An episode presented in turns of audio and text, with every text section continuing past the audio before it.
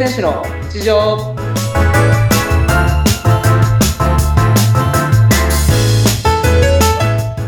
皆さんお疲れ様です競泳選手の内藤亮太ですお疲れ様です。インタビュアーの和子です。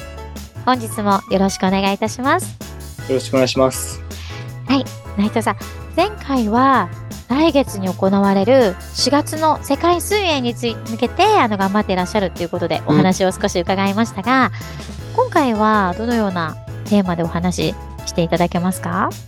はい。えっと今回は、えー前回その4月の世界水泳に向けての選考会の、えーはい。お話をしたんですけれどもやっぱり競泳ってすごい特殊な競技で、うん。まあ、水の中で行われるスポーツなので結構毎日やっぱり入ってなきゃいけない。うん。で、そうなるとやっぱり大学を卒業した後、どうやって水泳を続けていくのかうんうんうん。っていうのはすごい人によって分かれるので、確かにハードですよね。今回は、はい、あのーその大学を卒業した後、はいどういう進路を取る人がいるのかとか、うんうん、まあそのアスリートはどういうふうに、えーまあ企業、企業と付き合って、えー、言ってるのかについてお話ししていきたいなっていうふうに思ってます。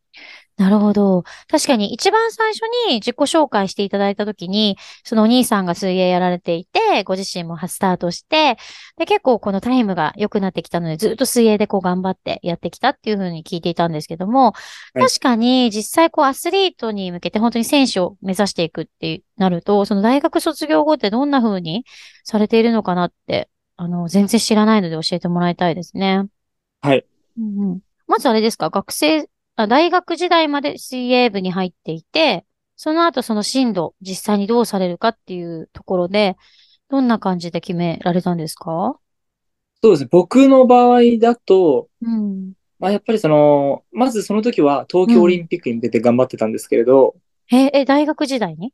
あ、そうです。へーで、ちょうど。どやっぱりコロナが流行る前だったので、はいはいはいはいはい。目指してたのが、まあ、結はい局コロナで、えー東京2020が延期になってしまって、はい。で、まあ、それで結局その後の進路どうするっていうふうに。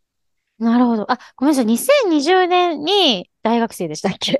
今おいくつでしたっけ？2020年に卒業した、しましたね。卒業の時、あ、本当につい最近ですね。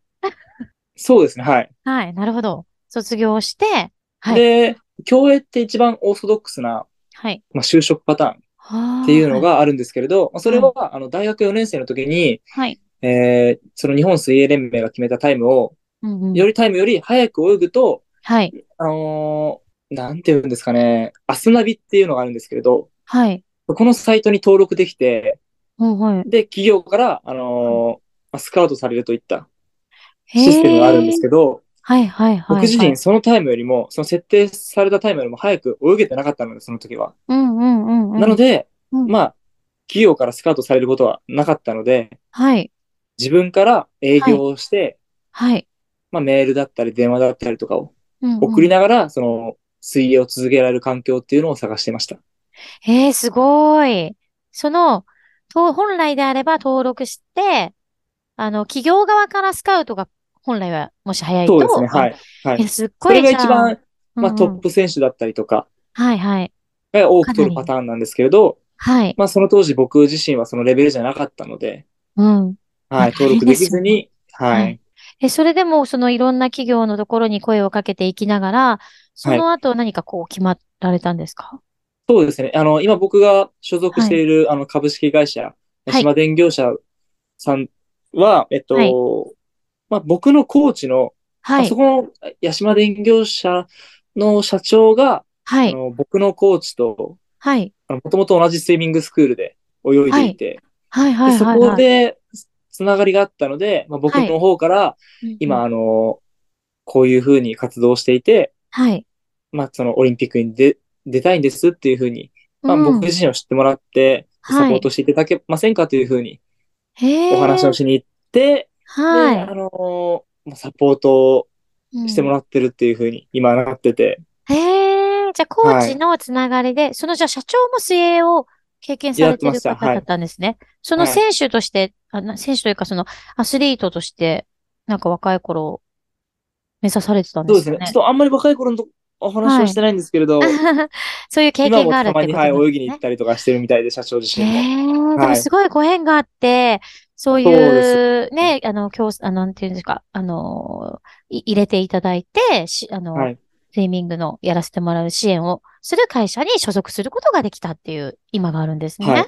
はい。ねえ、すごい。でもアクティブに動かれて、本当に良かったですよね。そういう支援してくださる会社さんがあるってことは。そうですね。やっぱりその、結構僕自身もその卒業する前とかは、はい。まあ、どうすればいいのか結構八方塞がりというか、うん。まあ、知って当たり次第当たったので、やっぱりその、全く返信なか、返信がない企業さんだったりとか、うん。まあ、門前払いのところもあった中での、はい。その、サポートをしていただけるってことになったので、うん。僕自身すごい嬉しいですし、そうですよね。で、なおさらやっぱりその、もっともっと結果に、そのシビアになっていこうかなっていうふうな新たな決心にもつながりましたね。確かになんかその恩を答えていきたいっていう思いと、いや、もう本当にそれだけです。はい。ええすごいですね。でもね、落ち込んだんじゃないですか。最初は結構やっぱりその、スイミングの方で、その競泳で生きていくはいって決めたけれども、なかなかその、実際そのタイムが、その登録するところにできなかったっていうことで、最初は結構落ち込んだりされたんですかね。まあ、すまあ、意識はしてたんですけれど、うんまあ、正直、落ち込んだ,、だところで何も変わらないので、なんかそれでなんか、はい。なよなよしちゃって、うんうん。行動しないっていうのも時間の無駄だったんで、特にそこはショックを受けずに、はい。まあ前向きじゃないですけど、まあ手当たり次第やっていこうっていうふうに思ってました、その時は。すごい前向きですね。いや、もえ ーう、ネガティブはやっぱりいらない感情なので。確かに大事なことですね。はい。なるほど。そういう形で大学卒業されて、今の八島電工業さん電業者ですねあ電業者さんのとはい、ころで所八島電属業者です。所属されてるってことなんですね。はい。じゃあ、そのためにも恩返しの、ね、あのー競技で、来月行われるまた選考会ね、ぜひ頑張ってもらいたいと思いますので、よろしくお願いします。はい、頑張ります。今日はこの辺でありがとうございました。また次回いろいろな話を伺えればと思いますので、よろしくお願いします。はい。ありがとうございました。ありがとうございました。